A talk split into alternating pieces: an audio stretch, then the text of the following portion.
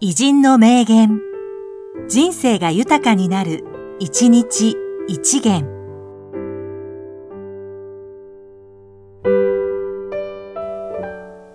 6月10日、水野春夫、映画評論家。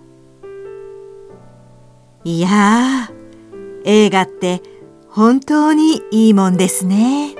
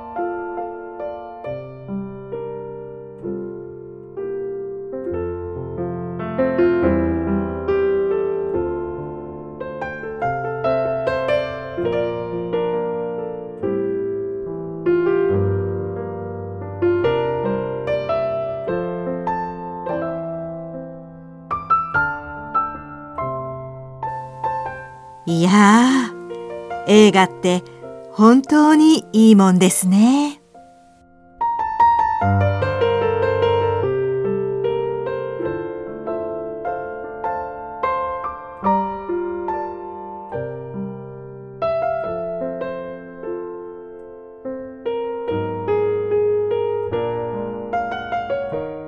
この番組は、提供、久常圭一、プロデュース、声ラボでお送りしました。